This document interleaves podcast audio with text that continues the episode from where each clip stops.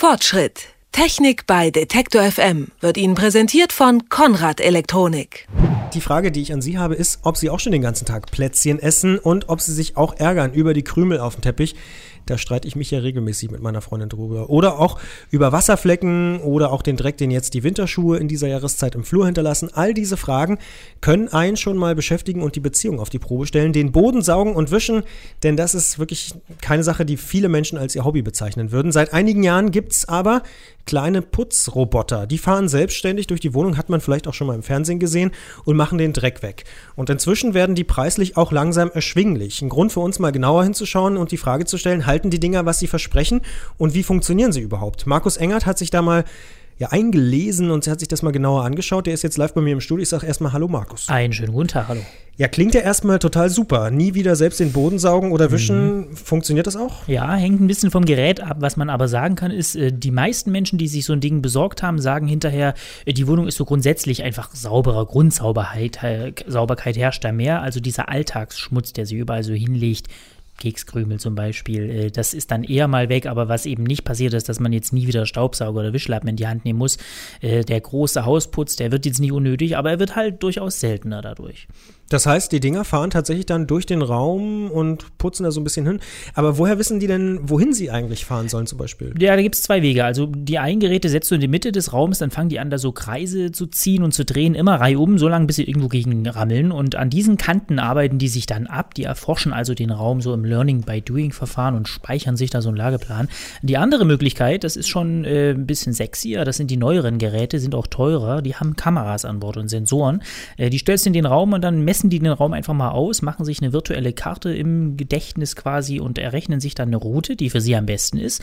Und das machen die auch jedes Mal neu. Das heißt, wenn du mal die Möbel umstellst, sind die nicht überfordert, sondern putzen dann eben nach neuem Plan. Also so ein bisschen wie beim Auto mit der Rückfahrkamera. Ja, so in der Richtung. Und wenn mein Raum jetzt dann doch zu groß ist und wenn ich beispielsweise Bereiche habe, wo der Putzteufel jetzt mal nicht hinfahren soll? Äh, dann gibt es zwei Möglichkeiten. Also entweder stellst du dem schlicht was in den Weg, eine Reisetasche in die Tür oder irgendwie sowas, dann kommt der da auch nicht durch. Ähm, ähm, oder aber, da gibt es Zusatzgeräte, mit denen kannst du eine virtuelle Wand einziehen. Das ist ein Infrarotstrahl, äh, den findet der Roboter dann nicht so gut, überfährt er nachher nicht. Da kannst du dem dann auch eben auch Bereiche sperren. Das klingt gut, das klingt so ein bisschen nach James Bond. Ja, ja, das ist total virtuell.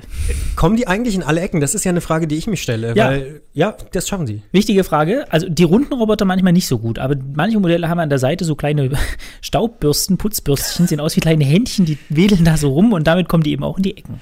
Und die kehren dann also da so rum durch meine Wohnung. Äh, also, oder was machen die Roboter eigentlich? Kehren die mit diesen Händen oder ja. wie funktioniert das? Es ist schon ein bisschen mehr als nur kehren. Also die guten Geräte, die saugen, die wischen feucht, die rubbeln auch mal leichtere Flecken irgendwie weg und die trocknen am Ende noch. Ähm, man musste also keine Angst haben, dass die nur alles aufwirbeln, was so rumliegt. Ähm, das heißt aber auch, die haben so Wassertanks und die muss man eben auffüllen fürs Frischwasser. Das Schmutzwasser muss man wegkippen und so ein Wassertank sagt dann eben auch, wie viel der Roboter eigentlich schafft. Also wenn der leer ist, hört es eben auf. Mhm.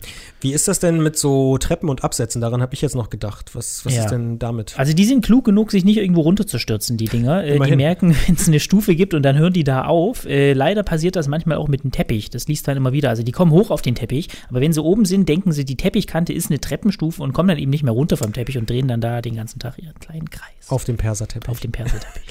Das heißt, die bleiben auch durchaus mal an anderen Situationen hängen oder auf dem Teppich hm. oder so. Das passiert schon mal, gerade am Anfang, wenn man eben noch nicht weiß, wie ein robotertauglich jetzt die eigene Wohnung ist. Da passiert das regelmäßig, dass die mal gegen eine Gitarre fahren, die fällt dann um oder irgendwie an so eine Teppichkante eben mal hängen bleiben oder sowas. Aber mit der Zeit entdeckt man diese neuralgischen Punkte und kriegt das dann irgendwie weg. Äh, und ganz grundsätzlich kann man sagen, die fahren irgendwie auch nichts kaputt, weil die sind relativ langsam unterwegs oder haben Sensoren. Da muss man also auch keine Angst haben.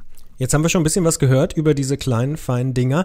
Jetzt steht Weihnachten vor der Tür. Ich persönlich frage mich immer noch für einige Leute, was ich denen schenken soll. Mhm. Worauf kommt es denn beim Putzroboterkauf wirklich an? Also, äh, Klassiker des Tipps, in den Online-Shops mal gucken, wie die Leute die Dinger bewerten. Da gibt es gute und schlechte. Äh, man sollte schauen, wie lang macht der Akku, wie groß ist eben dieser Wasserbehälter, reicht das jetzt alles für meine Raumgrößen? Wenn man Wert auf diese Hightech-Raumvermessungsfunktion legt, also dass der eben mit einer Kamera und Sensoren alles ausmisst, bevor er loslegt, dann muss man auch gucken, angesprochen hat, der Roboter der Wahl, das an Bord. Und eine ziemlich wichtige Frage ist eben auch, meine Wohnung, ist die ja, Roboter geeignet eben?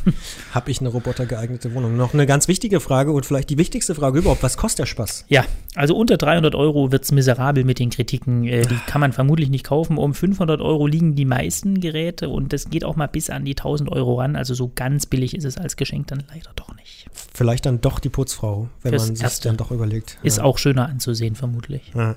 Putzroboter sausen von alleine durch die Wohnung und machen den Boden sauber. Klingt für mich zumindest erstmal sehr attraktiv. Wie die arbeiten, was die kosten, das war heute das Thema bei uns im Fortschritt. Ich danke Markus Engert. Danke auch.